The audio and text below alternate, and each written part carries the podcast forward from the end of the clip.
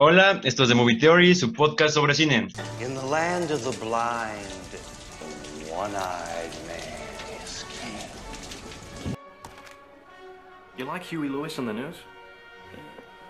They're okay. Do you know what crazy is? Crazy is majority rules. Yeah. Uh. Take germs, for example. Qu'est-ce qu'un metteur en scène?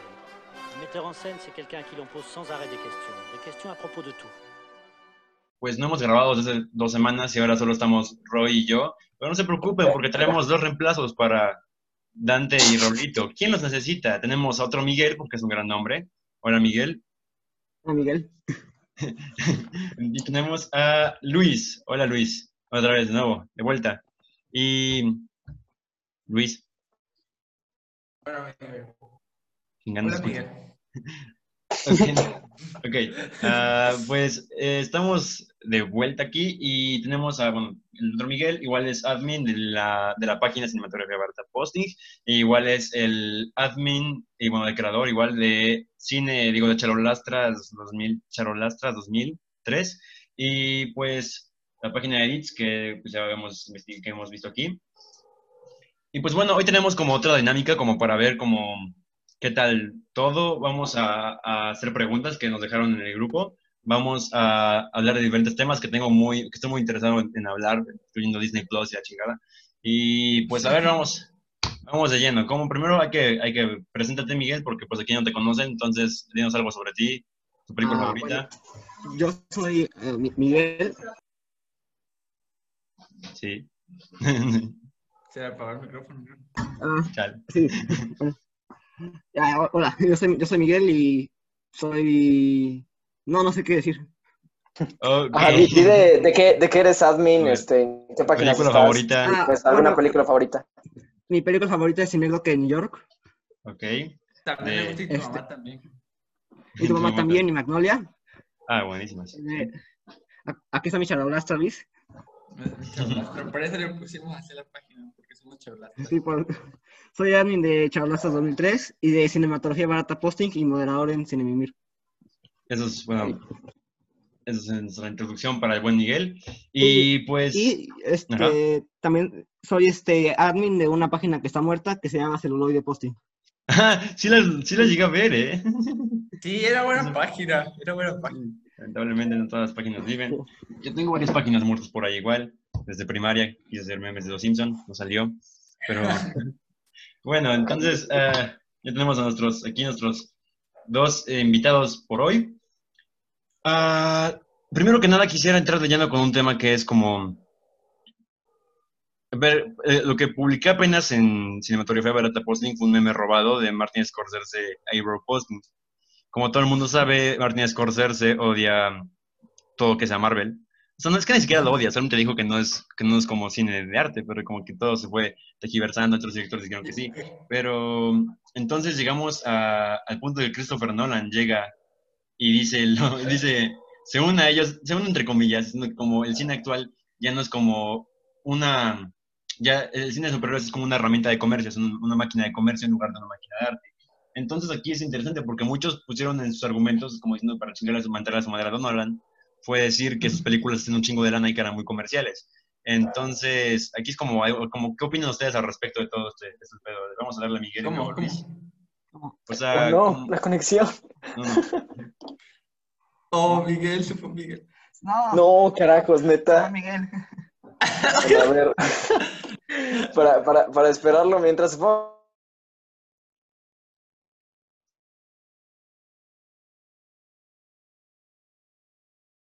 Ay, carajo. Se murió mi tocayo. Ya volví, ya volví, creo. Ya volví. Estoy de vuelta. Ok, ¿en qué me quedé? ¿En qué me quedé? Se fue otra vez. No. O sea, ¿No? ¿Sí? Sí, ¿En, sí. qué, sí. ¿En qué me quedé? Eh, Ay, Christopher Nolan. Ah, pero, o sea, lo que dijo, ¿no? De que son herramientas de comercio las películas. Ajá. Ajá. Ah. Entonces, como mucho de lo que se criticó a él fue que uh, él no podía decir eso ya que sus películas eran muy comerciales y así todo ese pedo. Pero entonces aquí es como que la pregunta es como, ¿qué tan malo es, o sea, en, en cuestión de criticar como de que tu película haga mucho dinero? Porque ¿cuál es la crítica realmente a Marvel? Que ganan un chingo de lana o la temática como de la película. Entonces, como quiero saber su opinión un poco al respecto, Miguel, de hecho, fue este que comentó una cosa de que Francis Ford Coppola había disfrutado Spider-Man Into the Spider-Verse. Ah, sí. Entonces, Bueno. a ver, empieza. Yo tengo una opinión medio contro no, no controversial, pero. Ah, Es que no, no sé cómo explicarme. Pero yo creo, yo creo que Martin mm, suele criticar Marvel porque él dice que son parques temáticos, de que lo que no aporta más, a- más a, Sí. temáticamente al cine, al cine. Pero yo creo que él mismo no ha visto las, la- las películas y yo, y yo creo que mucha gente conecta con las nuevas películas de Marvel por sus personajes y por las historias que, le- y por los mensajes de heroísmo que les enseñan. Es un tema interesante.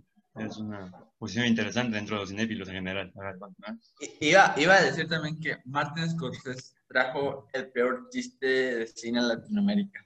Sí. No, el, el- el no es cine. no, sí, güey. Roy, Ese, ese chiste cagó. Tú no tienes contexto en esto, pero es que cada No. vez que publicaban una película en ese grupo, siempre es lo mismo. O sea, pa- pasó de hacer una película donde compartías memes o compartías cosas de cine, a hacer una página donde ponías una foto de tu imagen favorita, de tu película favorita, y preguntar, ¿es cine? Porque si no, no tenías la seguridad de, de que te gustara o no. O sea, decías, no me puede gustar si a los demás no les gusta, entonces tengo que analizarlo. Y lo que se tradujo literalmente en que todos estuvieran mentándole la madre a sus películas a todo el mundo que le gustaba. O sea, no importa quién, siempre había un hater de tu película. Entonces, se hizo, se hizo una locura en el grupo por un buen rato. Sí, güey. Y, sí- y sí, todavía sigue, güey. Algunos. la fecha, ¿eh? Siguen preguntando. No importa cuánto dijiste que dieran ban a la gente que preguntara eso. Sí, siguen es la que, es, Sí, que sí. se- es, es que cagadísimo, güey. Ni porque terminamos hablando los posts. Exacto, exacto. Los les valía madre, seguían preguntando ahí si es cine o no. O sea, aquí es interesante porque es que la gente debe saber que el, el criterio propio es muy importante en cuestión de películas. Por eso soy crítico Sí. de cine. O sea, por ejemplo, puede una persona disfrutar una película de M. Night Shyamalan, ese güey puede disfrutar, por ejemplo, Fragmentado, aunque para algunos sea muy mala y objetivamente puede tener errores, pero le puede gustar a un güey y puede decir es de la chingada. Claro que opiniones pendejas siempre va a haber, pero, güey, si tiene te afecta que le gusta a alguien más, ¿por qué vas a ir a mentar a su madre sobre películas? Porque siempre vas a encontrar un mamador de cualquier película. Puedes decir, o sea, por ejemplo, tu película, Miguel, sin, de- con, no sé cómo, jamás supe cómo decirla, pero Yo tampoco, yo tampoco sé cómo Siempre pronunciarlo. Bueno, hasta donde, recuer- hasta donde recuerdo, eh, Charlie Kaufman dijo que era Synecdoche.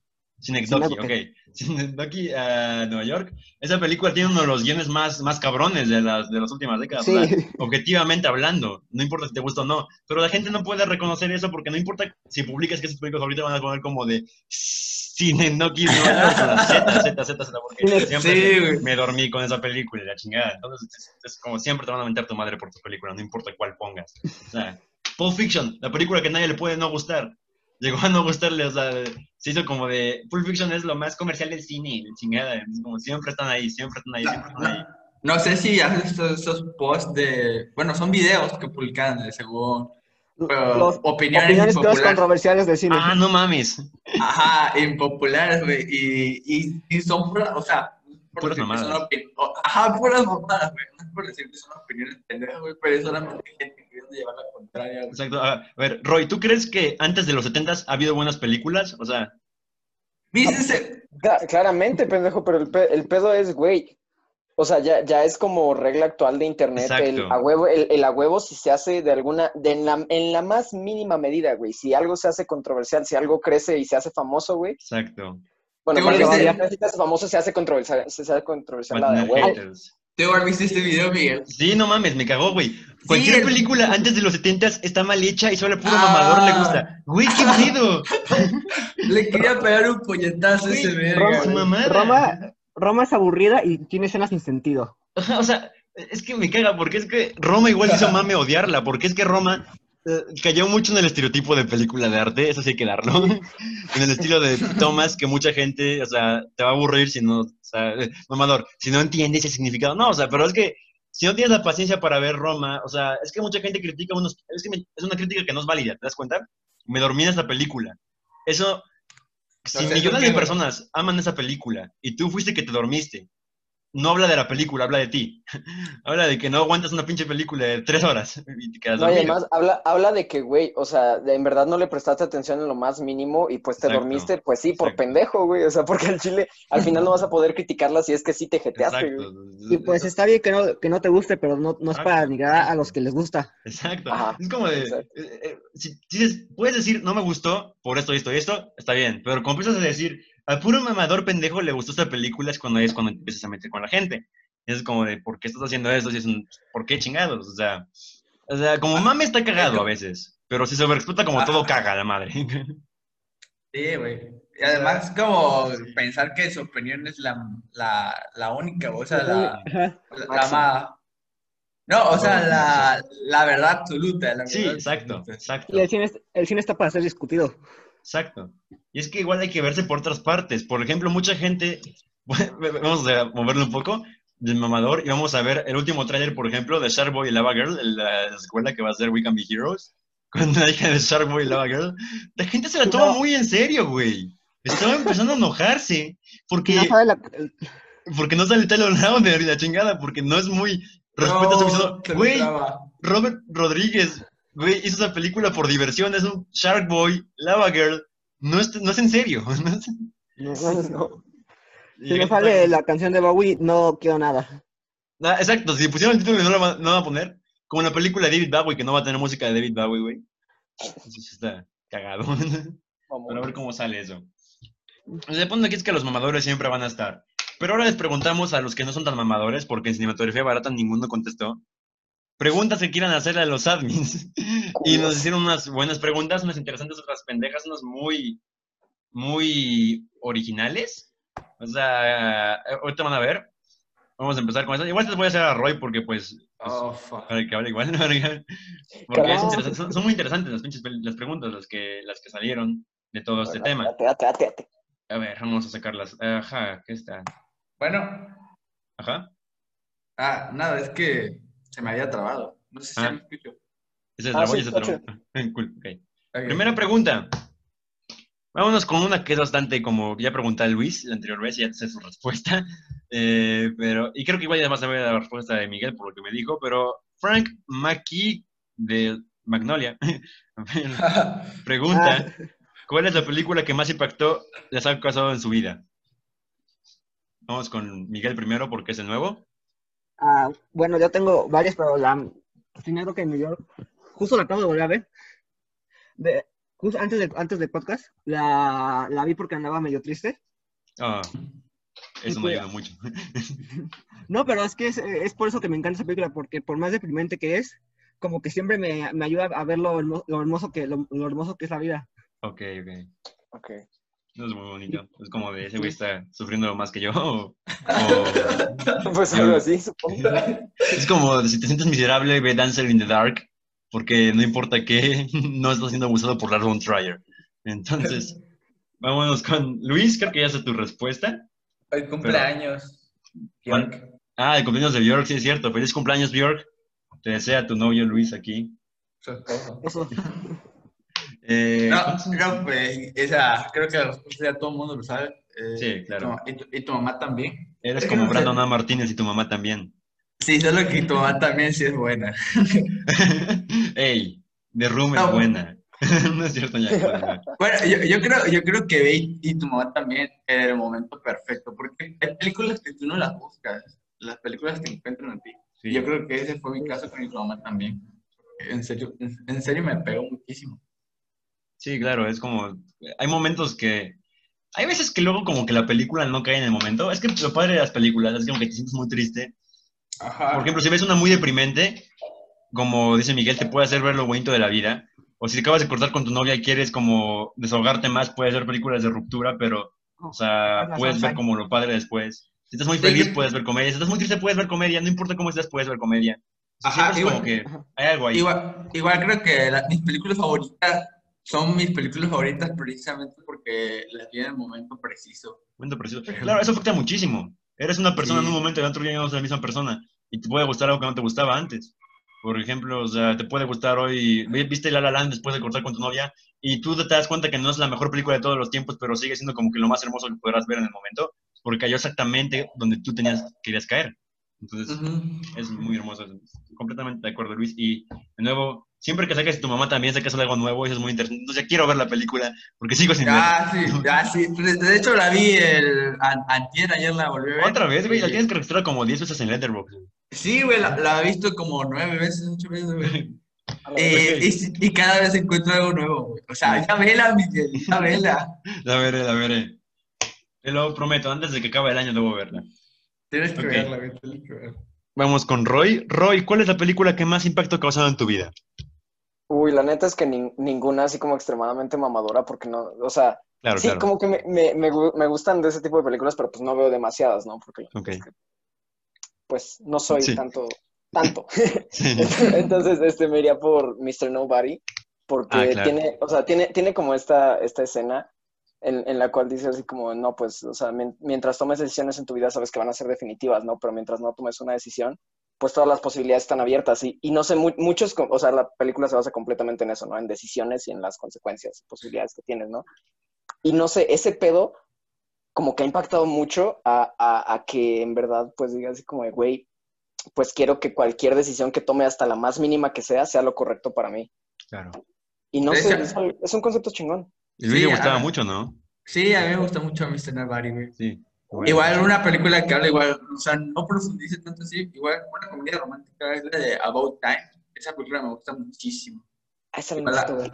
Es habla la sobre la- del tiempo, ¿no? Que Sí, sí. muy y, interesante güey, eso. sí, y no habla, o sea, sí habla sobre tomar decisiones, eh, pero no lo aborda tanto como Mr. Nobody, pero sí ahí está. y es muy- Está la muy temática. bonita. Podríamos ver igual esa temática luego en películas, la, el- la afectación de las decisiones, porque te dan cuenta o sea, que todas las películas, como es el mayor acto de empatía las películas, es cagado porque Sí.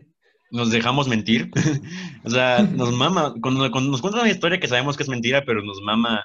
O sea, creo que es. Luego creo que por eso el, el cine es el más humano, yo digo, es el arte más humano, porque te la crees, güey. Te la crees. O sea, empezó con el teatro, pero después fue el cine, y creo que es como te dejas mentir para divertirte, para entretenerte, para llorar, para todo, para hacer el personaje. Y las decisiones son muy importantes porque en películas de terror cualquier cagada va a matar al personaje. En las películas Sí, de drama güey, o cualquier sea, cosa va, va a pasar que va, que O a pasar. por, Y- por- por eso me gusta un, por eso me gusta un chingo Scream, güey. La, la vi recién, güey. Y, Ah, o la sea, de las sí, referencias. güey, es su, ajá, es súper meta esa pinche película, güey. O sea, me encantó, güey. Es interesante cómo una película tan meta se haya hecho, se haya hecho Scary Movie, que es como sí, un más... güey. O sea, Ya de por sí era como una parodia de las películas de terror.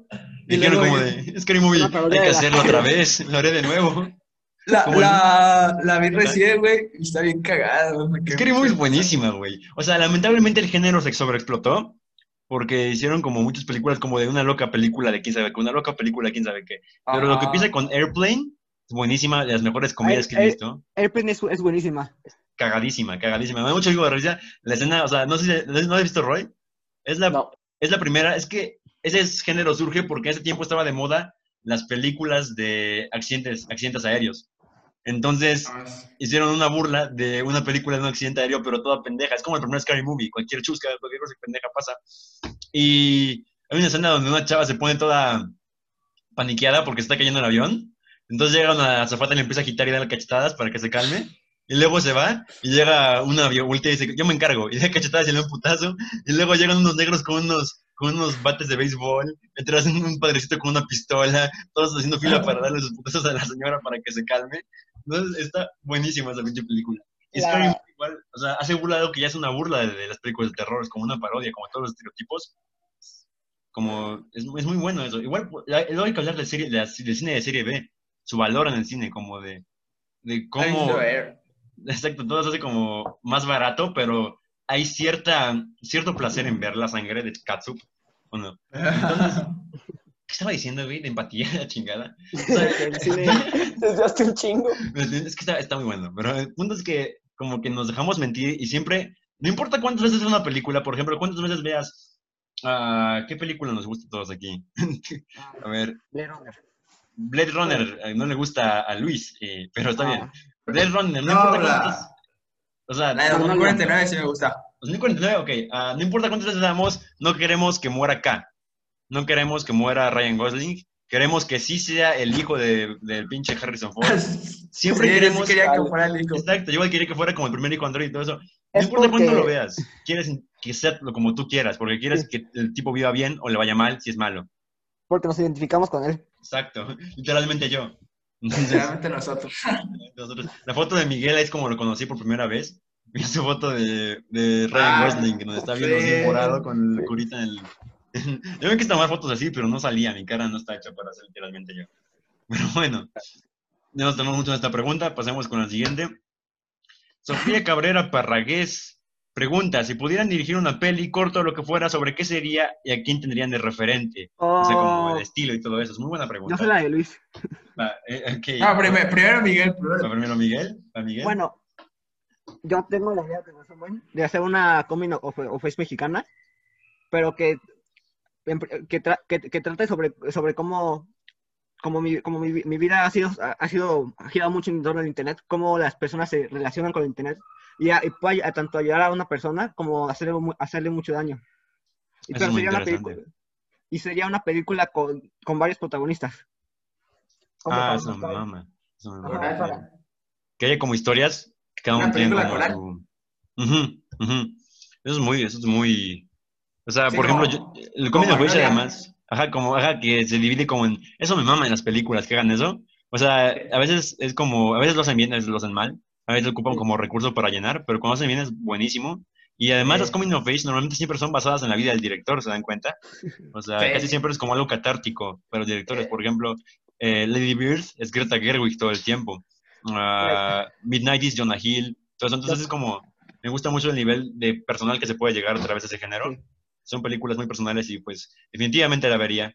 Y tu referente, como película, ¿cuál referente pondrías como película? Bueno, yo, te- yo pondría de referente a, a Charlie, a Charlie Kaufman porque siento que es el, el escritor más honesto que conozco, a Paul Thomas Anderson y a, y a Manolo Caro. Sí, basado, basado. Basado. Y sobre, sobre lo que decías de que todos los directores, todas las coming of age, están basados en el, en el director. Yo, Sí. siento- yo siento que, que, que Cuarón, este, la, y tu mamá también está basada un poco en Cuarón. Sí, yo igual pienso lo mismo. O sea, como lo que, de los edits que he visto y todo eso, yo pienso que es como un proyecto muy personal, por eso volvió a México a hacerla. Estaba en Estados llevó- Unidos. Se llevó a un español a la playa. Se llama español en la playa. Una- Eso es interesante de ver cuál es como la inspiración. Ah, No, ya me spoileaste, pendejo.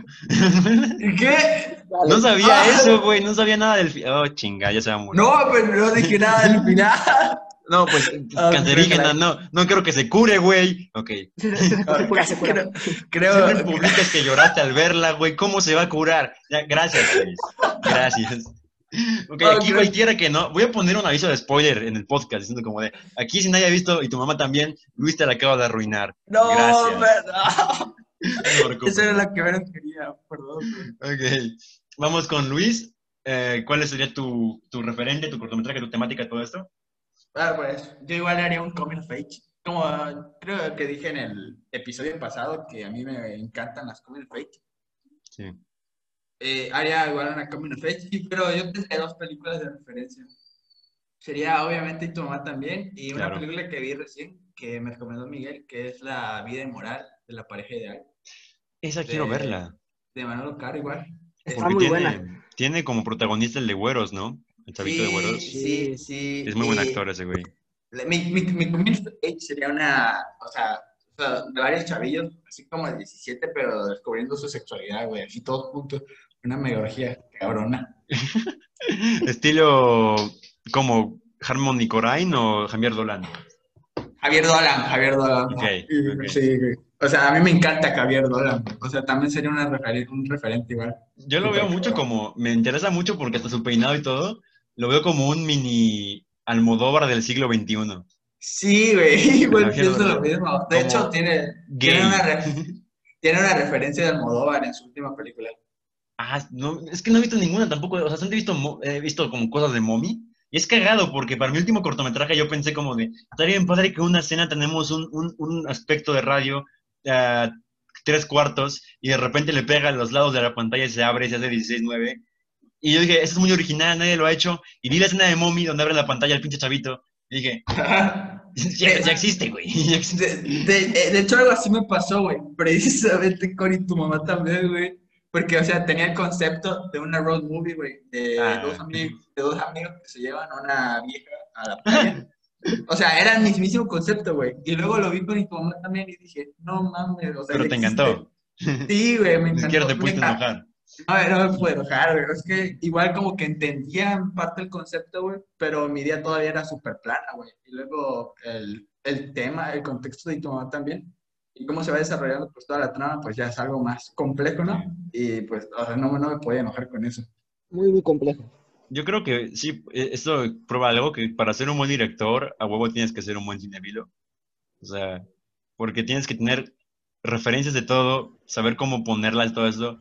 O sea, luego de preguntarles igual la pregunta de, esa me interesa mucho, de qué piensan sobre si Tarantino roba o no, pero luego esa viene después. Guarda la Ah, respuesta, guarda la respuesta. Ah, ok, entonces, Roy, ¿cuál sería tu cortometraje y tus referentes? A la verga. Pues hace tiempo vi una película que se llama El hombre de la tierra. No sé si la conozcan, la neta. es que la vi en YouTube, así que la encontré y dije, no mames. ¿Es de David Bowie, güey, o es otra? ¿Eh? ¿Es donde aparece David Bowie? No. No, no, no. Es, es- es una, hasta eso es, es como algo aburrida, ¿no? Es como hora y media de cabrones hablando en un cuarto. Literalmente es eso, pero se supone que la, la- la premisa es que uno de esos güeyes pues tiene- lleva seis mil años viviendo.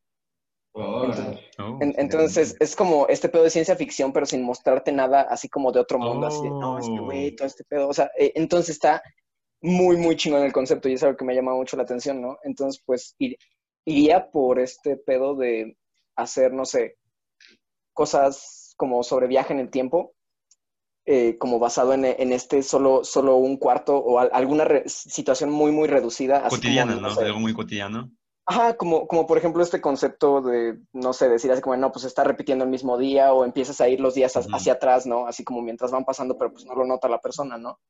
Entonces, al- algo así como que no demuestre directamente algo como supernatural, así como, no sé, Blade Runner o otras películas de ciencia ficción. Ajá. Ajá, ¿qué continúa? Algo, algo cotidiano, Simón. Entonces, ese concepto, pues la neta es que sí está muy chingón y digo, verga, necesita como mostrarse más, ¿no? Porque no, no es necesario que haya así como cosas supernaturales eh, como para decir, bueno, pues, o sea, la, e- esto puede suceder, ¿no? Así como esto es, este es el futuro de la humanidad, por así decirlo. O sea, ahora que lo veo me recuerda un poco a About Time, porque es como, sin explicarte mucho, te mete Ajá. como el viaje en el tiempo, algo así, pero no es la Sí. temática principal, es una herramienta de narración para tu temática principal. Sí, la neta por eso me gusta mucho. Y habla, y habla precisamente sobre la cotidianidad, esa película. No, es, es- muy interesante ese concepto porque sí, es, es algo que se debe hacer más, porque aunque estoy de acuerdo, o sea, es, es hermoso el diseño de, de producción de lugares así, luego sacrifican mucho eso por la historia, como pudimos ver en, muchos, en muchas películas de ciencia ficción que están súper, o sea, que se puso de moda, creo que el- apenas con el juego de Ender y la chingada, con juegos así, películas así, o eh, planetas, o sea, películas que no tienen como nada más que su diseño de producción y el guion, Más, o que, sea, más que el demostrar así como de, no, Ajá. pues hicimos este desmadre y la verdad nos quedó chingoncísimo. ni, ni le dan, ni, le, ni le dan explicación para todo, o sea, solo ponen como cositas brillantes y no quieran explicarlo. O sea, Ujú. de hecho, eh, eh, si quieren ver una buena película con, no sé si la han visto algunos de ustedes, con diseño de producción súper cabrón, que es una animación bien extraña, la de Planeta Fantástico, Planeta Salvaje. Ah, Sí. sí, no. animada, la animada. Ajá, es animada, pero, o sea, sí, todos sí. los animales tienen como su propósito, están como muy bien animados. Es muy extraña eh, en cuestión de diseño de producción, pero su trama es como que tiene un mensaje muy, muy obvio, Sí. muy lógico y muy contundente. Es muy buena y ayer la vi en Movie porque está ahí, está, está chida. Entonces, igual Movie, patrocínanos. A mí me gusta, me gusta mucho el planeta, el planeta fantástico.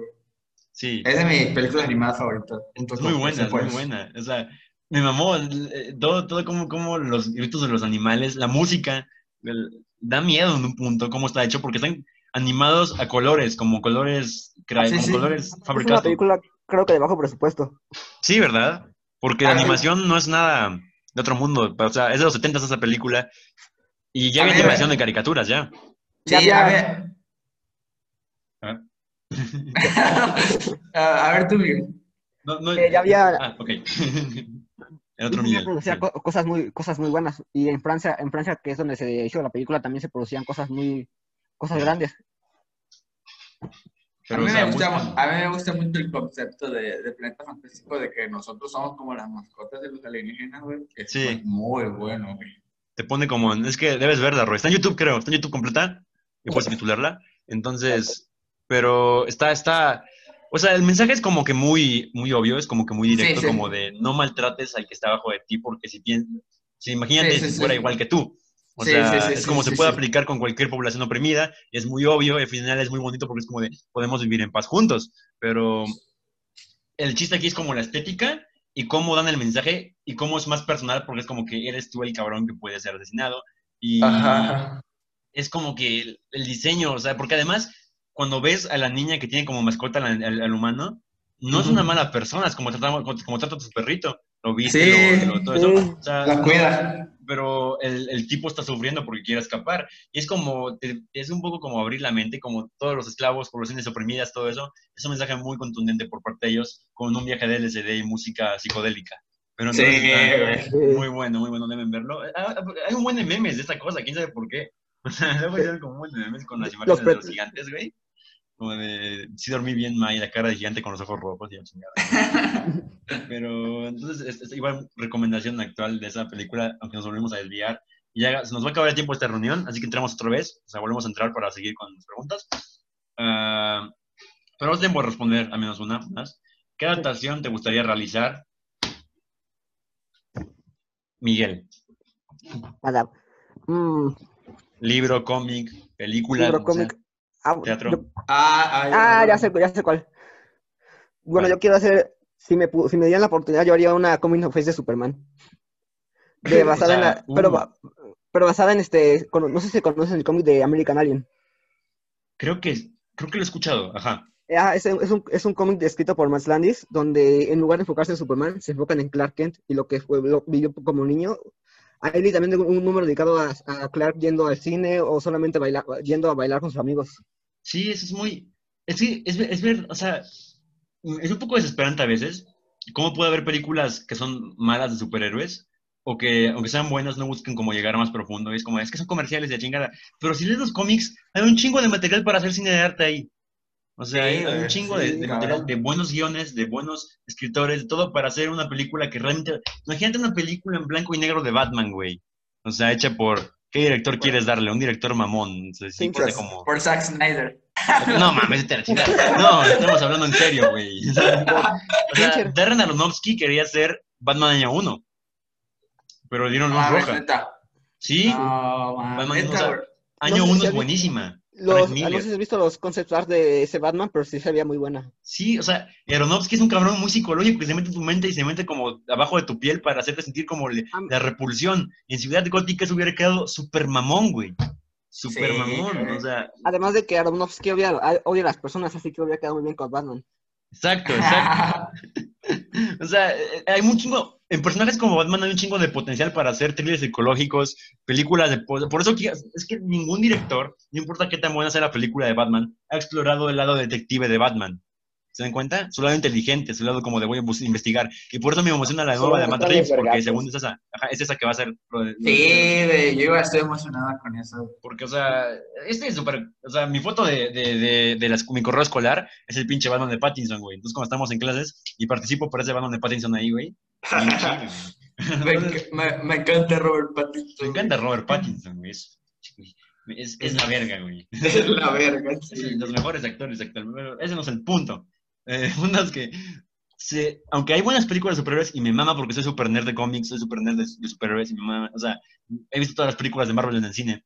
Ah, quiero ver una película con un personaje que se vaya a un nivel más profundo sin que les dé miedo de perder dinero, pero lamentablemente no creo que eso pase hasta que se muera de género de superhéroes de dar dinero por eso. Entonces, Yo creo que no va a pasar hasta que haya una, película que le den libertad y recaude como lo mismo que Thor Ragnarok. O sea, a- creo a que-. El único escape es Joker. Ajá, eso le iba a decir que yo. Joker fue como el mayor, el mayor acercamiento a eso, y aunque sea como mucha copia del Taxi Driver de la Comedia, hay que decirlo, ah, sigue siendo... Tiene su mérito. Tiene su Tiene su mérito, tiene su mérito hacer una película relativamente independiente, relativamente en cuestión de, de presupuesto, y cómo llegar a querer ser más, aunque su mensaje se quede a veces plano y todo eso, tiene mucho mérito y fue súper cabrón verlo en el cine. O sea, Sí, sí, méritos. la que estoy emocionado de ver, güey, de superhéroes es Suicide Squad, de James Gunn. Ah, se ve buena, No, porque- buena. Lo que dijo, dijeron, DC me dio 100% de libertad creativa. O sea, güey, mámate. Porque de por sí a James Gunn ya le dan libertad creativa, pero ahora Exacto. dale 100%. Eh, 100%, o sea, eh, él declaró que le gustó esta más, esa es su película favorita de todos los tiempos, y las buenas de la galaxia son muy buenas, son mis favoritas de Marvel, pero Sí. Porque están cagadas, tienen libertad. O sea, te das cuenta que le dan libertad cuando es el único director que puede decir escroto en la película de Disney. es el único que puede decir una referencia a penes en una película de Disney. Entonces, en DC le dieron la permiso de que puede meter a todos los personajes que quiera y agarró puros personajes de cómics secundarios, villanos pendejos, Polka Dotman, un Weasel, puros personajes que aparecen en un cómic y se mueren. Porque Suicide Squad eso se trata de pinches superhéroes, de villanos que se mueren, soy suicidas. Entonces, ya lo publicó y dice, se van a morir un chingo, va a ser, va a ser mucho de serie B, va a ser como de explosiones por todas partes, como de muerte, muerte. Me recuerda a Tropic Thunder, porque igual va a ser en la selva de Vietnam y la chingada, entonces va a estar muy cagada esa Va a película. estar bueno. Va a estar muy bueno. Esa me emociona mucho ver igual. Y bueno, ya se nos va a acabar el tiempo, tenemos menos de un minuto, pero nos da tiempo para, para dar como un sneak peek. ¿Cuál va a ser tu respuesta, Luis? ¿Cuál, cuál? Ahorita, nos- ahorita nos volvemos a meter, claro, a la llamada para seguir. Pero, ¿cuál, Ta- cuál adaptarías? También sería una coming of age. No sería. eh, sería una coming of age de Spider-Man, güey. Ok, es igual, es, es- claro. Son, Sí, es o que son adolescentes cualquiera, pero son superpoderes. ajá, sí, güey. Y siento que eso es lo que. lo- por ejemplo, los directores de, de, de Spider-Man, de Tom Holland, güey, no entienden, güey. Ajá, no lo han visto, Es no que- lo han visto. Bueno, yo no sé si no, no entiendan o, o sea alguien el que no, los, no, no les da libertad. Bueno, Sony. Ajá, Pueden, no pueden quieren ser, pueden ser hacerlo. ambos, pueden ser ambos. pueden No quieren hacerlo. Porque al menos este, el director lo que quiere hacer, yo me he dado cuenta es hacer un John Hughes, pero moderno, pero no lo dejan por todas las restricciones que, que tiene. Yo creo que igual mucha referencia a Ferris Bueller's por la, la, la primera. Ah, sí, sí. referencia a eso. Sí, sí, O sí. sea, sí, como una película de los ochentas de, de Bra- grabando. Sí, está grabando, ok. Ah, digo, soy Miguel, hola, estamos otra vez de vuelta, aunque esto no notará la diferencia. Me quedé media idea de que en Spider-Man quisieron hacer como un estilo película de los ochentas, donde no se analiza mucho la psicología del personaje, sino que simplemente se le da como, tú eres el nerd, tú eres el popular, tú eres el... la, la, la, porque Spider-Man igual es mucho de eso, pero ni siquiera lo lograron porque son te le metieron Iron Man en todas partes.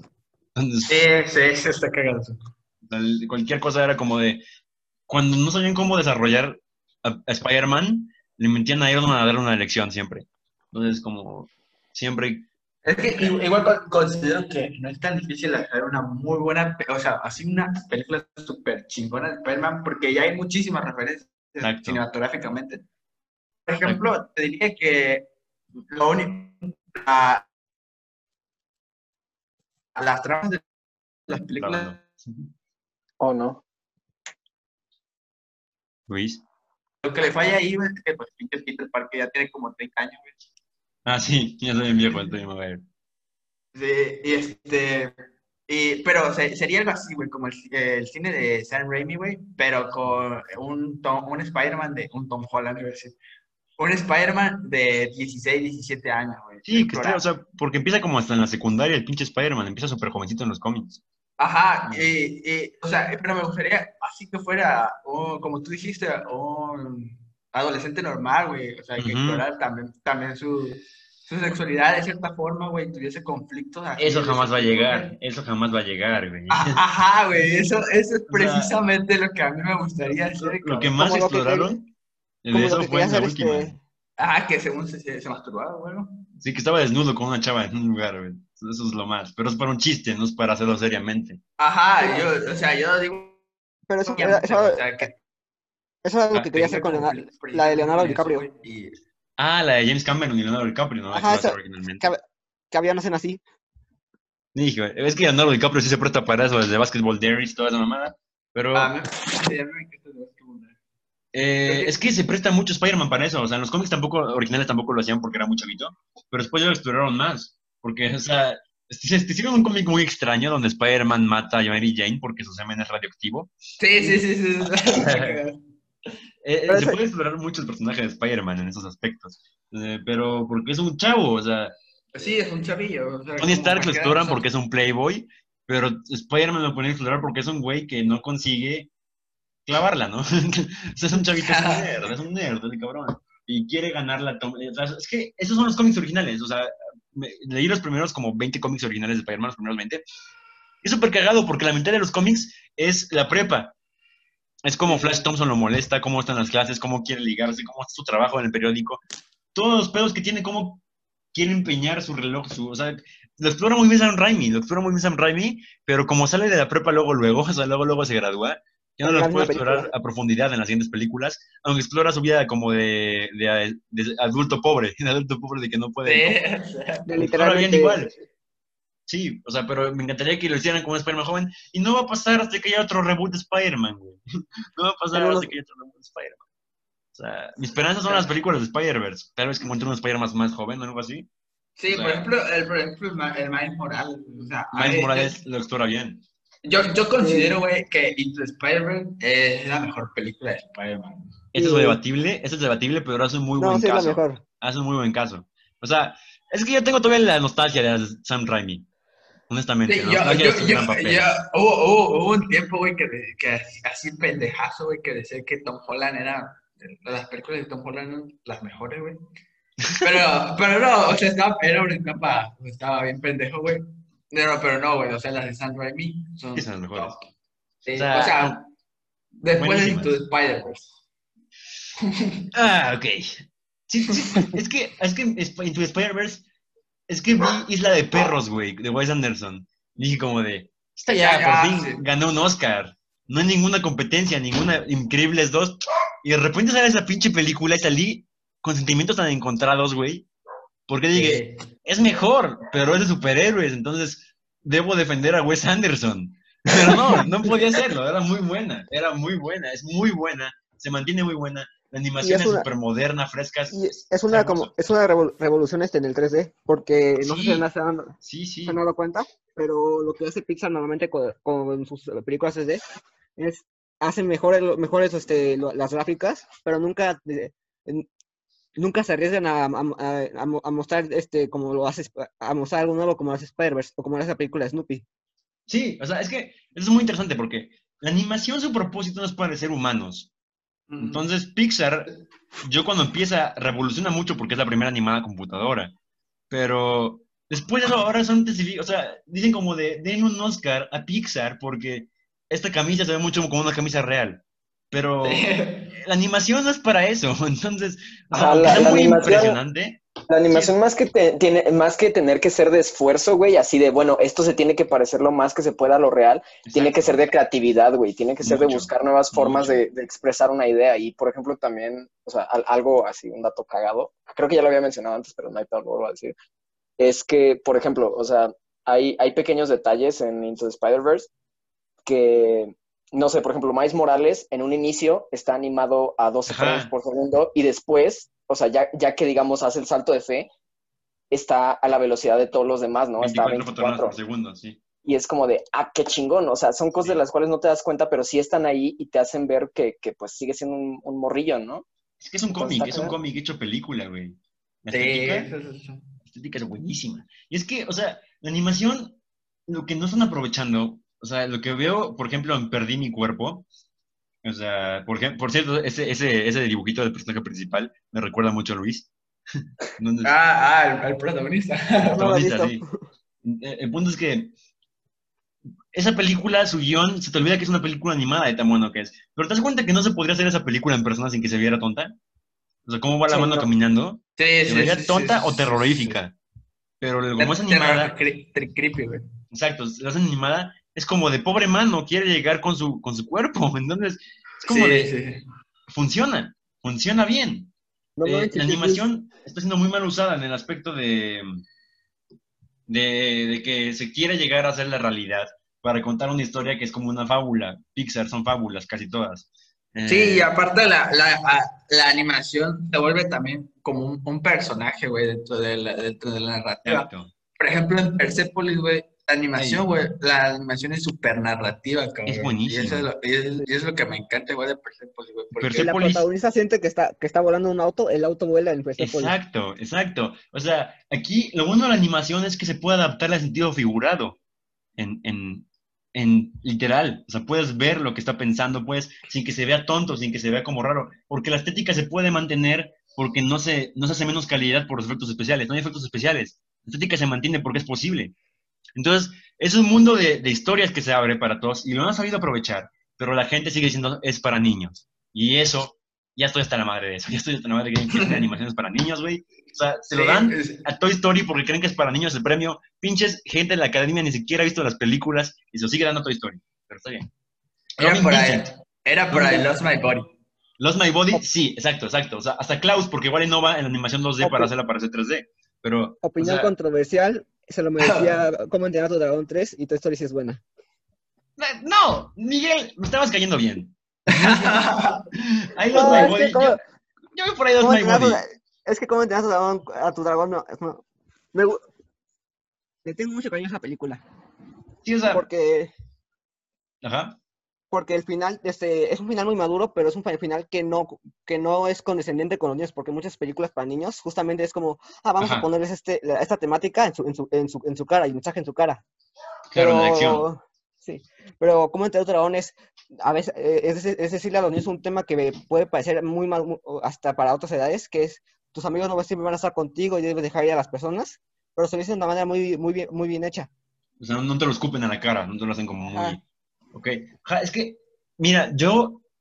el- el- lo malo del premio a Mejor Animación es que lo están tomando como un Oscar técnico, cuando es un Oscar artístico. Sí, sí. Sí, igual, sea- igual, con, igual con la fotografía, güey. Ajá, Con o sea, el Oscar a Mejor Fotografía se lo dan al, al güey que innova en la, pues en la técnica de filmar, ¿no? Cuando la fotografía, güey, también es parte narrativa dentro de la película, Exacto, o güey. sea, Sí. cómo lo ocupa para, eh, es que cómo, es como, es cómo funciona la fotografía a servicio de la narrativa, no cómo Ajá. funciona, y es que si lo- es muy difícil juzgar eso, hay que darles eso, es muy difícil juzgar algo sacándolo de su contexto, y mucho más si es fotografía, porque la fotografía está en el límite de técnico y de artístico, pero yo se va mucho más artístico, porque técnico están los técnicos asistentes de dirección de fotografía, o sea, es como de conectar la cámara, ya chingada, sí, sí, sí, pero lo que se decide es cómo se va a poner para transmitir lo que quieres transmitir. Entonces eso ya es algo más profundo, más humano, más artístico. Yo creo que se debería juzgar a través de eso y no a través de mm, qué tan perfecta está o como qué tan Sí, sí, y está y todo eso. ¿Qué tal, Y- cuántos caballos se ve? Exacto. tanto de cabello. ¿Cuántos caballos se ven? Y es que, los- eh, es que la animación no es el premio mejor animación, es el premio mejor película animada. Ajá, ajá. Ajá. Entonces se deberían juzgar todos los elementos de la película animada. Y no se puede decir, pues ganó porque su animación costó más trabajo. No importa, puede ser una película culerísima con una hermosa animación. O sea, por ejemplo, Rey León. ¿Dónde es la nueva? Bueno, La nueva. pero no di- yo no diría que el Rey León tenga una buena animación, la verdad. O sea, ¿la nueva? O sea, es realista. pero eh, No la he visto, güey. Se ve culero. o sea, lo único por que la vi es porque Donald Glover hace la voz de Simba. Entonces, Ah, cierto, Ah, cierto. es bueno. es bueno. pero, Pero- todos los personajes tienen la misma cara todo el tiempo. Sí, es que es, porque no sirve. Esa animación no sirve al servicio de la historia. No tiene alma. Ajá, exacto. El el chiste es que son, es una fábula. Los personajes tienen características humanas. Pero si te ponen una- un com- documental en National Geographic con... Y, y de, y de, de, de hecho, esa era la gracia de la película animada. La- Ajá, que hablaran, cantaran y toda la chingada, todo eso. Ah, O sea, sí, sí. la- No funciona, no funciona así, es realista. Entonces, hay Pero- cosas que no deben volverse a tocar con, una, con una, un aproximamiento realista, porque la animación no busca ser realista. La animación no es objetivo, jamás lo ha sido. Entonces, y es cagado porque el cine de animación fue primero que el cine normal, ¿eh? Fue lo primero que hubo. O sea, los papelitos que se movían y la chingada. Luego ya fue cuando llegó la cámara y todo eso, pero Sí. empezamos solamente con papelitos moviéndose para que hicieran animaciones. La animación es más antigua que el, que el cine. En general, sí. Es más antigua y se ha despreciado muchísimo. Loving Vincent, ¿la han visto? Sí. O sea, Sí, la historia, sí. la historia es muy buena y además la animación es hermosa. O sea, No. solamente con esas cosas, pero ganó Coco. Porque A ti no te gusta Coco, ¿verdad? la odio, güey. La odio. No sé, Odio. no sé, Ajá. no sé si alguien aquí ha visto la de las trillizas de Belleville. No, no viste esa cuál es. Bueno, pero o sea, sí es como, es como Persepolis en el, en el hecho de que usa la animación de una manera muy, muy hermosa para hacer su crítica social. O sea, por ejemplo, muestran a los, los Estados Unidos se le considera un país de, este, de, de personas este, go- de, de pers- de personas gordas y este por el mismo de que, de, que sigan comiendo, consumiendo comida chatarra y la película lo, lo, lo muestra de una manera muy, muy, muy absurda y exagerada. claro. Como que buscan enfatizar eso. Ajá. O si, o los personajes los tratan como animales, entonces los, los humanos tienen rasgos de, caba- de, caba- de caballos porque los tratan como caballos. Exacto, o sea, se puede llegar a mucho con los dibujos. O sea, recomendación que no se cine, eso que dicen de los caballos y todo eso, ah, lean Mouse. Es una novela gráfica que, de hecho, Persepolis se parece porque es una novela gráfica para adultos. Lean Persepolis igual, porque, o sea, la animación está perfecta, se adapta perfecto al cómic. Eh, pero Mouse es sobre el holocausto. Es un, es un tipo que su papá le narra el, el holocausto, es una historia real, pero ilustra a los judíos con ratones y a los nazis con gatos. Y entonces Oh. los estadounidenses son perros, y así, a chingada. Entonces, te pone unas, o sea, los están tiernos en un principio, porque son pinches animalitos, ¿no? Pero con ropita y a la chingada. Pero cuando empieza la pinche matanza de los, del holocausto, Sí, no sí. pude dormir, güey, no pude dormir, porque se mueren de hambre los ahí, están, se te olvida que son ratones, es como que muy cabrón, tienen que leerlo, búsquenlo, o sea, y una película estaría súper mamona, pero jamás han venido los derechos de la película, hechos, el último que va a ser el escritor, dice que lo odia, que jamás lo haría, lamentablemente, pero bueno, o sea, es una recomendación buena porque esto que dice Miguel, de que se puede ocupar mucho el dibujo como sentido figurado de una manera ahí más literal, es como algo muy cabrón que puede hacer la animación y los dibujos. ¿Y cuál era la pregunta? Adaptación, ¿no? Sí, la- A, a ver, Roy, Pasamos rápido. ¿Qué adaptación quisieras, quisieras realizar? A ver, pues, no sé, güey, o sea, de, lo- de los libros que he estado leyendo, o sea, por ejemplo, eh, de, de Fahrenheit, pues hace poco vi la película y la neta, que, pues, que como que sí me... No le hace "No mames, justicia". qué, qué chingados, la de Fahrenheit 451. Ajá, ¿cuál? ¿La nueva? ¿La de Tristan Thompson? Ajá, sí, no, no, no he visto todavía la vieja, pero supongo La que vieja es de... ¿no? Pero Es de, ¿cómo se llama? Fran- François Truffaut, ¿no? no tengo ni puta idea. Sí, creo que sí. Bueno, esa ¿A de poco? igual. Sí, es de François Truffaut, la, la de Fahrenheit 451, sí. Uy. Ah, es muy interesante. ajá, bueno, pues, entonces, dig- digamos que así de, de una que no ha salido película ni nada, este, pues me iría por un, un libro que se llama, ¿qué chingados? Ah, sí, El fin de la eternidad. O sea, es, Sí. es como este, este pedo de, bueno, o sea, un, güey que está dispuesto a acabar con una, una como organización que se llama La Eternidad, que pues son viajes en el tiempo, ¿no? Pero el, el concepto está cagado porque dice así como, no, pues hay, hay un chingo de desmadres, y hay un, hay un chingo de cosas por las cuales no ha podido avanzar la humanidad porque la, la eternidad existe, ¿no? Porque es como esta compañía que, que pues checa que absolutamente todo en el tiempo esté bien. Entonces el pedo es que el humano no se puede arriesgar a nuevas cosas, no se puede arriesgar a crear el, no sé, el viaje hacia las estrellas, el, mm, güey, el- así como otras cosas como la clonación, nuevas tecnologías, por, por miedo a que, a que eso cambie algo en el futuro y haga que la humanidad deje de, deje de existir, ¿no? Ok, entonces- sí, como que lo detiene eso. Querer siempre. Ajá. Y es un concepto chingón, aunque al final queda reducido medio a una historia de amor. Lo padre es que puedes, como tú, cambiarlo, pues, como es una adaptación Sí. al final. Sí, Ajá, sí, exacto, sí. exacto. Entonces, o sea, como enfocarlo directamente a todo lo malo Pero que eso. trae, güey, así el viaje en el tiempo, si es que existiera. Digo, siento que no se ha tocado mucho, ¿no? Porque es como, el viaje en el tiempo se toma más como este pedo de, güey, es que existen paradojas y te puedes morir y, y puede pasar esto, pero no, no se toma en cuenta el cómo podría afectar a la, a la completa humanidad el hecho de, de no arriesgarse a nuevas tecnologías, ¿no? Ok, sí, eso es, eso- eso es un tema interesante porque... pues, Sí, es súper interesante. Sí, porque Sí. es como, ¿verdad? Siempre tenemos como en mente la preservación de la humanidad, a veces no nos importa, depende.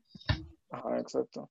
Y, Y, y no sé, es, es algo, es algo cagado porque es como si te, si te empiezas a preguntar así como, güey, pues ¿qué sería mejor, no? Que, que la humanidad en verdad no se, no se arriesgue a ni verga y que, que se encierre, así literal. a irse lo seguro. Güey, no, no quiero nada, ir- irse a lo seguro. O, o arriesgarse así a pinches, no sé, cualquier tipo de energía, güey, a cualquier tipo de cosa que avance la humanidad, pero que se tenga ese, aunque sea el mínimo riesgo, Sí. de que todos desaparezcan, de que todo valga Y verga. es que ¿no? los, los mejores inventos siempre han sido los que se saltan al vacío sin saber qué viene. Ajá, los exacto. güeyes que inventaron el avión, cómo se subían al avión sabiendo que no se iba a estrellar o algo así. O sea, qué miedo. Y bueno, esperen, tengo. Dante llegó porque no sé qué estaba haciendo el cabrón. Entonces va a entrar Dante. Miguel el Dante es otro miembro del podcast. Y Sí. vamos a seguir haciendo las preguntas. Entonces. Basado. Basado. Ok, Dante. o- hola, Dante. ¿No está conectado el audio? Hola, Dante. Hola. Hola, estamos haciendo las preguntas que dejamos en el grupo. Esto es muy interesante, están haciendo buenas mamadas. estamos yéndonos por muchas ramas, pero vamos bien. Ah, vamos a hacer la pregunta rápido, que es la que estamos ahorita. ¿Qué adaptación te gustaría realizar? Así ahí rápido. Co- ¿Cómo? Adaptación. ¿Cómo? ¿Cómo? Llegamos con un putazo, llega con un putazo, llegamos con un putazo. Eh, ah, Dante, él es Miguel. Miguel es el administrador junto con Luis de la página. Es nuestro nuevo invitado. Hola. Hola. Hola, hola. Dante es un mamador y entonces como nosotros. Entonces, Sí, sí. eh, Dante, ¿qué película, digo, qué cosa te gustaría adaptar al cine? Ay, no sé, lo que no hizo Kubrick con Napoleón. Pero no podría. Kubrick-. Stanley Kubrick es un marica, yo puedo hacerlo. El naco O sea, y estúpido de Stanley Kubrick no Pues se puede. demostró que sí no podía porque él quiso ser el Señor de los Anillos y no pudo. Sí, Digo, "No, jamás se va a poder. Y llegó Peter Jackson y dijo, con permiso, el güey que dirigió películas donde pinches animalitos salen todos cagados, dirigió el Señor de los Anillos. Entonces, ba- basado. Ya, A mí, a mí me gusta ahora- mucho Brain Dead. Y ahora Jodorowsky está diciendo lo mismo con Dune y ya, y ya viene este Villeneuve. A ver Ah, si lo sí. logra, a ver si lo logra. O sea, Sí, no lo lo logró ni Jodorowsky ni Lynch. Yo, Yo- tengo todo por yo tengo todo La- por Villeneuve. Pero, pero lo de, lo de Lynch en sí fue por el La editor, productora. güey. No, Sí. porque había leído, güey, que Lynch sí que sí, sí le puso ganitas a, a Dune, güey. O sea, sí le puso corazón, güey. Pero el editor, güey, el editor le cagó todo de este Dune, güey, y se encabronó, güey, se encabronó por la Sí, edición. creo que dice que no la va a ver nunca. Y Ajá. Jodorowsky dice que tenga suerte porque no se puede. El trailer, la verdad, no me llama tanto, pero es Villeneuve, así que Es que, o sea, Jodorowsky me da mucha risa porque seguro, o sea, todo el mundo la llama como la mejor película jamás adaptada y la chingada, jamás hecha. Pero Sí, es que sí, su sí. pinche película era un concepto de una película de nueve horas, güey. O sea, ni siquiera leyó el libro, güey. No, solo estaba como de, eh, vamos a poner a Kid Ri- eh, vamos a poner a cantante de Rolling Stones aquí, música de A Pink. Floyd aquí, a Salvador Dalí, y al creador de Alien aquí, vamos a hacerlo. Es que es un, es un Dream Team de creación. Ahora Pero- pero no se pudo, estaba demasiado ambicioso. Pero hay que seguir avanzando porque ya estamos muy atrasados con esta mamada. Ok, Sí. siguiente, siguiente pregunta. Los admins tienen un podcast. Ah, ah, Sí, es la pregunta. ¿Admins tienen un podcast? no. Yo les recomiendo que hagan uno y que nos Sí. inviten a nosotros. Sí, de, de- de hecho, Sí, de, hecho está- estábamos pensando en eso, pero no sabemos cómo. ¿Verdad, Ajá, es, que hasta, el nombre, Cinematografía Barata Podcast, queda con posting. Es bueno. Bueno. Deberían usarlo. Last of Podcast. Salvador Podcast, exacto. O sea, ustedes dos, como anfitriones, quedaría muy bien y nos pueden invitar después a hacer colaboraciones, claro que sí. Y además son Sí. buenos en esto. Son de práctica y es muy fácil hacerlo. Son tienes que Sí. meterte a Anchor y meterlo ya, chingada. Si lo hacemos, obviamente los vamos a invitar.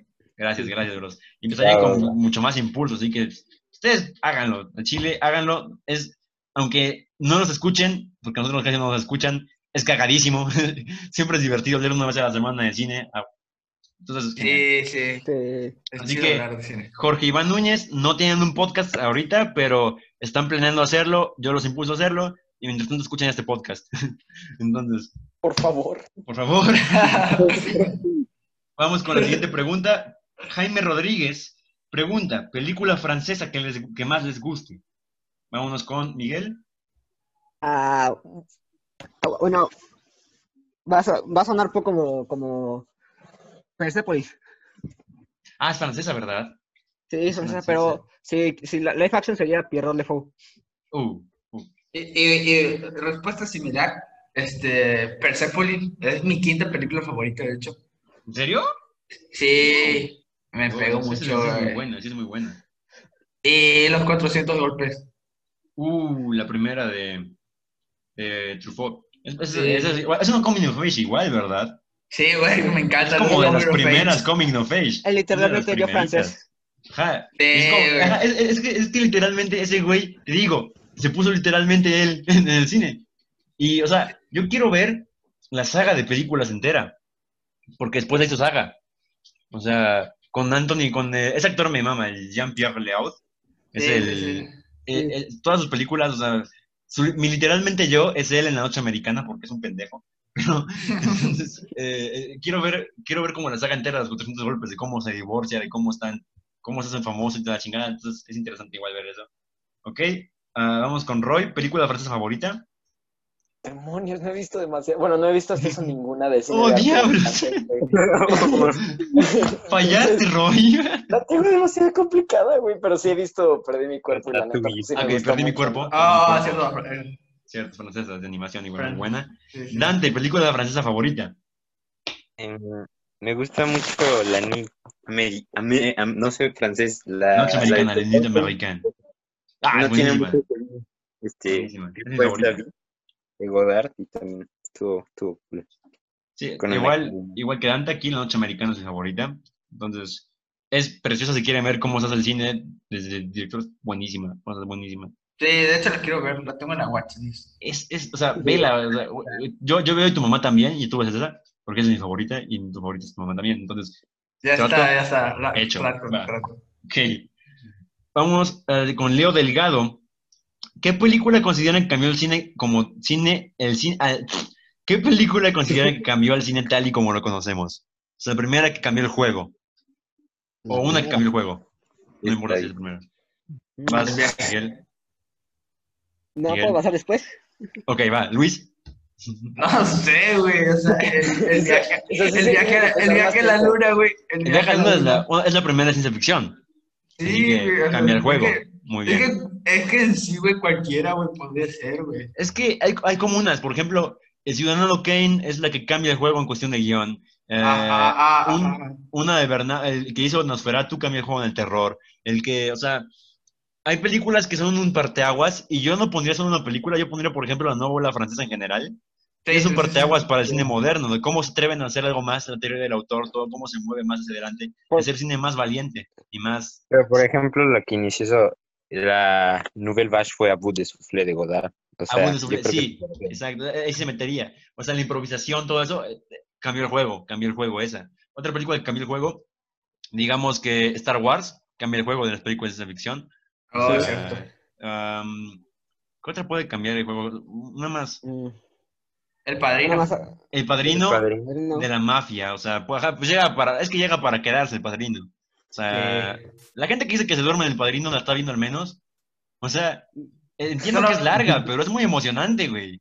Sí, de hecho la buena tiene un buen ritmo, esa, eh, tiene Sí. sus actos bien marcados. Sí, o sea, eso es mucho tiempo, pero se te pasa rapidísimo de todo lo que está pasando. Sí, Pero- sí, a mí se la película. Yo la 2 no la he visto, güey, porque, ¿La dos? o sea, no, no la he visto. Es que la compré, la, la compré pirata, güey, en bolsita, güey, y solo duraba una hora, güey, una hora. Oiga, ¿por qué se murió este de repente? Sí, güey, literalmente así fue, güey, o sea, me spoilé la película porque ni la terminé. Esto solo es un tráiler muy largo. Solo era un trailer. O sea, es Algún, que algún día la veré, algún día la veré. vela El ya porque ya va a salir la 3 remasterizada, ¿eh? sí, Ah, Y la cierto. 3 es mala. Para mí no me gusta nada la, la pero, 3. Pero la van a Pero cambiar. va a salir por reeditada, eso, ¿no? Por eso va a estar restaurada. Y es que Sofía Coppola, la amo, quiero casarme con ella, pero por favor, no vuelvas a actuar como actúas en El Padrino 3 en tu vida. Es que literalmente no actúa. No actúa, actúa del asco, es asqueroso, es horrible de ver. Es que cómo la pones, ya de por sí es mala, y la pones junto a Al Pacino y, y Andy García. Es como, ¿qué Es está haciendo ella ahí? ¿Qué está haciendo ella ahí? No- no como, es la hija del, del director, ¿no? Y sí, de hecho sí. Entonces, bueno, Sofía Coppola, no vuelvas a hacerme esto, pero estás guapísima. y te Pero qué buena directora. Sí, buenísima y escritora. Tienes Oscar por escritura. Ya se me Pero ocurrió una, película. Lost in Translation. No es Intervention, sí. Tienes Ah. Oscar por esa. O sea, es buenísima, es buenísima. Sí. Y la amo, pero no vuelvas a actuar. Entonces, No. entonces, Game Changers, hay muchos para el cine, entonces podemos pasar a la siguiente porque, sí, estamos Ya se- Si se no, hacemos otra llamada, ¿no? ok, vamos. Sí. Eh, Miguel iba a decir una, creo. A ver, ¿quién? ¿Tú? Bueno, se me- me- se- sí, Va, va.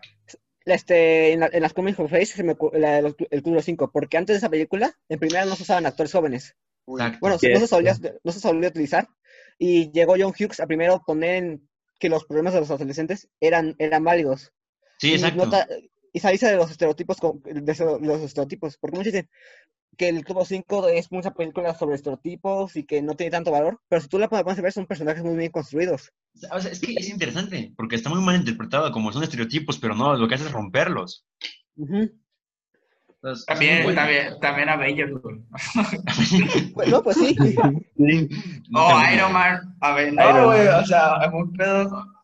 Sí. O Spider-Man, güey, también es para la de Sam Raimi, güey, revolucionaron en cierta forma, güey, porque... Ajá, o sea, revolucionaron porque, o sea, cada época tiene su películas exitosas. Sí, sí, Ajá, sí. que dan, que dan dinero. Ahora son los superhéroes. En los 80s eran las películas de, de jóvenes de John Hughes. En los 90s fueron las películas de explosiones. O sea, cada época tiene su, su mina de oro. Entonces, revolucionan cada... Es interesante porque yo quiero ver cuándo muere la época de Marvel para poder decir que yo estuve en su auge. Yo no quiero que es- muera. Que- que- yo, yo tampoco quiero que muera, pero inevitablemente lo va a hacer. ¿Sabes cómo Pero- creo que va a terminar todo esto? Que O nada más sea- se van a ver como películas más y ya. O sea, no van a dejar de existir, pero como películas de rom- románticas. Va a ser, al fin se va a crear de superhéroes y no un subgénero. Ajá, es como... Sí, eso es, eso es como interesante igual porque es cómo, cómo va a transformarse para poder seguir viviendo, cómo va a transformarse cuando trata de cuando empiece a morir. Y es que, queramos o no, ese es el cine que nos va a marcar como generación, nuestra generación. O sea, es como de la generación de las películas de superhéroes. Sí, Nacemos sí. y a los cinco años tenemos Iron Man.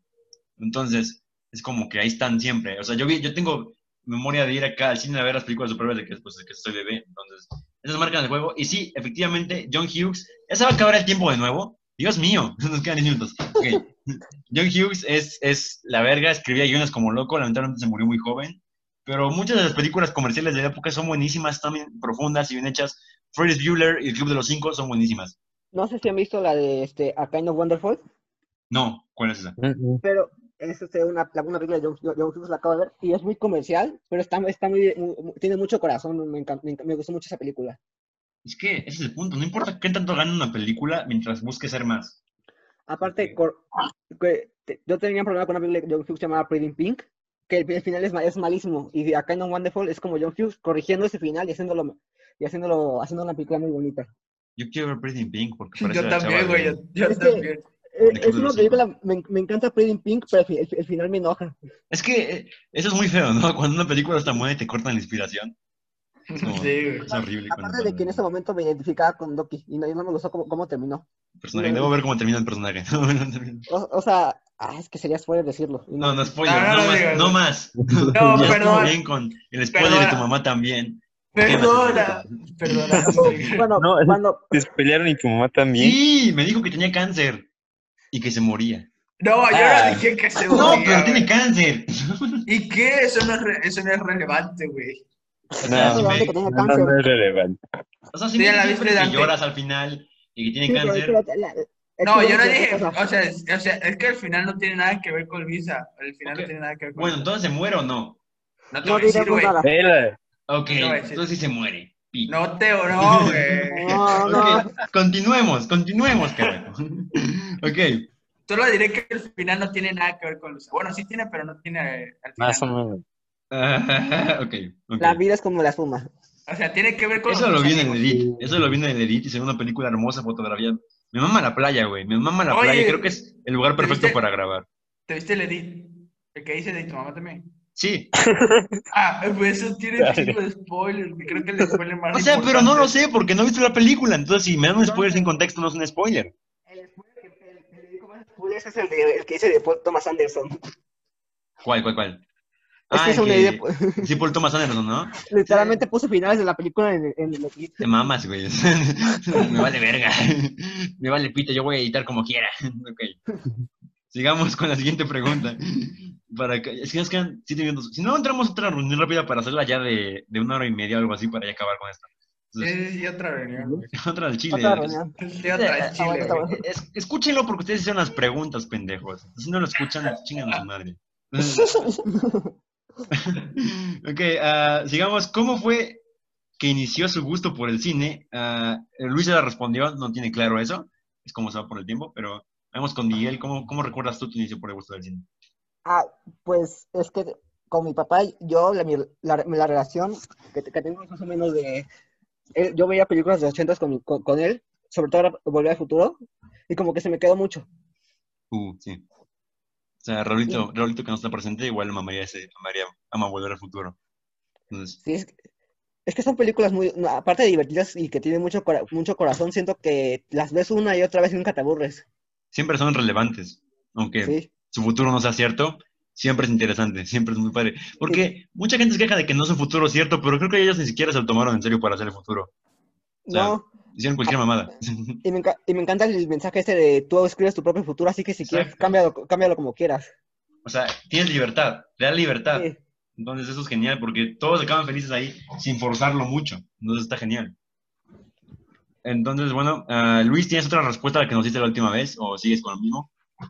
No, O sea, para lo repetirla. Es lo, es lo mismo, güey. Que como, como, o sea, gradualmente de repente, ¿no? Buena, re- Sí, buena sí. respuesta de Luis. Sí, y, y pues lo mismo, ¿no? O sea, que uno como persona, güey, o sea, yo siento que nosotros, o sea, sonará mamón, güey, pero, bueno, no mamón, no sé cuál es la palabra, pero que na- nacemos siendo artistas, güey. O sea, Creo que, Porque- o sea, suena como mamón, pero es verdadero. Yo creo que con eso nos aprende. como, todo. co- co- como egocéntrico, creo que es Ujú. egocéntrico, güey. Pero, O sea, como yo nací para esto. Yo ajá, yo pero no, güey, o sea, viéndolo de una manera, o sea, más personal, personal. Claro, porque- claro. Yo me sí. acuerdo que, mi, que mi mamá hace poco me dijo de que yo siempre había sido raro y como que me llevó mucho. Sí, güey, a- o sea, no es por hacernos los únicos, güey, pero igual a mí me han dicho eso. Ajá, es que Pero- como que hay, hay una vena ahí. Y por eso, Dante, no puedes estudiar leyes, güey. Porque yo te veo a ti con tu vena artística, güey. Y tienes que estudiar cine, pendejo, ¿ok? De nada. Si, nos, si, si nos morimos de hambre, pues nos morimos de sea, es que yo siempre digo esto. mamador. Yo siempre digo esto. Si vives sin hacer lo que amas, no estás viviendo, estás sobreviviendo. Entonces, lo que amamos, sí. o sea, nosotros, como dice Martín Scorsese, mamones, no tenemos, no, no solo queremos hacer cine porque nos gustan las películas, queremos hacer cine porque tenemos una, una necesidad por hacer cine. Entonces, queremos, o sea, Sí. hay diferencia entre cinéfilos que lo hacen por gusto y gente que quiere hacer cine, es que nosotros queremos contar Sí, nuestras yo, historias yo- a yo- través de eso. Yo siempre he dicho, güey, o sea, no, no pueden entender la gente que ama el cine, güey, pero no lo quiere hacer, güey. Exacto, No yo tampoco puedo entenderlo a veces. Es como de, me gusta verla de lejitos, pero no me gusta como tal meterme en eso. Y creo que Ajá. Roy, tú eres uno de esos, pero no se ofensa, Roy. ¿Qué de qué? De- o sea, ¿tú quieres hacer cine o no? Roy no quiere hacer cine, ¿verdad? Tú, no quieres, tú eres más de música. Ajá, soy más de música, la O sea, neta. pero, está la vena artística. Entonces, Ajá, es pero como, es un arte, güey. Busca la vena artística, busca el arte. Y es que siempre están... Es que en, en cualquier, en cualquier ámbito hay mamadores, ¿no? En ingenieros es como de... Por mí puedes viajar en puentes y la chingada. Eh, doctores es como de amo salvar vidas. Veterinarios, me encantan los animales. Y aquí en cine es como de me encanta el cine y no puedo verme sin hacerlo. O sea, me mama el cine y, y aunque me muera de hambre no tenga éxito, o sea, es como dice James Cameron. A partir de que haces tu primer cortometraje, ya eres director de cine. Después solo estás buscando que te paguen por eso. Entonces, Basa- basado. O sea, es que un pintor, un pintor no es pintor hasta que te pagan por eso. Un pintor es cuando pintas algo. Porque en ese caso Van Gogh no fue pintor, porque jamás le pagaron por una pintura. O sea, nosotros somos directores de cine porque hacemos cine. Y cuando nos paguen por eso, trabajaremos de eso. Pero hasta ahora, pues, ahorita lo somos. Y ya, chingada. Perdón, me emociona mucho este tema. Sí, está bien. Nos quedan tres minutos, así que vamos a hacer otra llamada. Es que Chile está muy interesante estos temas. Está muy padre las preguntas. Hay muchas mamadas. Sí, sí, buena, buena pregunta. ¿Cuál, cuál era la pregunta que estaba haciendo? Eh, ah, sí, Dante, digo, Roy, ¿cómo te, cómo te, además te empezó a gustar como el cine? Sí. Uy, eh, pues a ver, me, me empezó a gustar más que nada la ciencia ficción por un profe de, de biología que tenía en la secundaria, güey. Pero el vato era, neta, eh, es, es medio mamador, ¿no? E incluso tiene actualmente así un canal de YouTube que se, que se llama Crónicas Terrestres. Se llama Christoph. Christoph Lasinski. En, en el, ah, bueno, pues eh, en Crónicas Terrestres es como, es como este pedo de pláticas así sobre los conceptos científicos que tienen ciertas series o películas. La neta es que sí está chido, ¿no? Sí, chicos, ciertas Eso es cosas, muy. Como Ajá, buscar ese- las partes lógicas del cine de ciencia ficción es muy, me encanta. Como- Ajá, entonces me pues me. Son, son cagados, estos sí son chidos. Sí. Ajá, pero ese, ese vato justamente me introdujo así como a la ciencia ficción, porque el vato, o sea, siempre que me quedaba con él así hora- horas extra, el vato decía así como de, güey, veamos Evangelion, y yo así como de, ah, huevos. Entonces, pues me chuté todo Evangelion con él, y también me vi, pues, Mr. Nobody y otras, así una que otra película igual de ciencia ficción acá chingona, hasta que lo corrieron al güey porque ponía películas. en ¡No! Y fue así de, no, se pasaron de verga. Como de- el capítulo de Los Simpsons donde se va el maestro sustituto de Lisa, ¿ven? llorando ahí. Ima- no me imagino ver Evangelio con un profe. Tampoco. ¿Cómo, ¿Qué incómodo debe de ser, no? Como la escena cuando La se masturba con la tipa en coma. Hasta, eso no, porque el vato hacía un chingo de bromas, entonces era recagado, Ah, ok. güey, y así como, no mames. O sea, la, neta es que no era nada serio el vato, entonces Qué, estaba qué chido. bueno, qué bueno, porque Bad- si hubiera todo. Bad ending. Corrieron al profe chido. Esto sí Me- pasa pa- mucho. Me pasa mucho. Cuando los profes son humanos, normalmente no, es que debe haber un cierto nivel de profesionalismo en, en, en, en hacer maestro, lamentablemente. Entonces, cuando un profe llega a ser como que muy humano, ponerse muy al nivel, ya no puede seguir ahí. Entonces, Sí, Seguro. yo, yo, yo si fuese, ma- una vez lo pensé, güey, que si fuese maestro, güey, solo fue, iba a ser para echar relajo. eh, eso, O sea- eso fue Martin Scorsese, fue maestro de cine en Nueva York. O sea, que-. O sea, qué mentalidad más pendeja, güey, pero pues ni siquiera pues igual desperdiciar mi vida porque me la pase bien. Yo sería maestro de cine mientras espero hacer un cortometraje. Yo a 100% sería un maestro de cine porque me mama hablar de cine. Como pueden ver, tenemos un podcast de cine. Entonces, A mí me gustaría ser maestro de cine. a mí igual me mamaría porque es como de puedes ser mamador con alguien y es tu trabajo. Entonces, Y por ver eso. Y Yo te terminar- películas. Yo terminaría como youtuber de cine. Yo igual, yo igual sería un youtuber de cine. Me encantaría ser youtuber de cine. Pues, Youtuber maestro. cine. Ok, Maestro Dante, youtuber. toca a ti responder, pero vamos a cortar rápido. Así que ahorita volvemos. Ok, ok. En 10, 9, Ocho. ya. No, Un minuto Miguel. muy largo. Un minuto muy largo. 7, 6, 5, 4, 3. 3, 2, 1. Ya. Ya. No. Ahora. Carajos, ¿quién es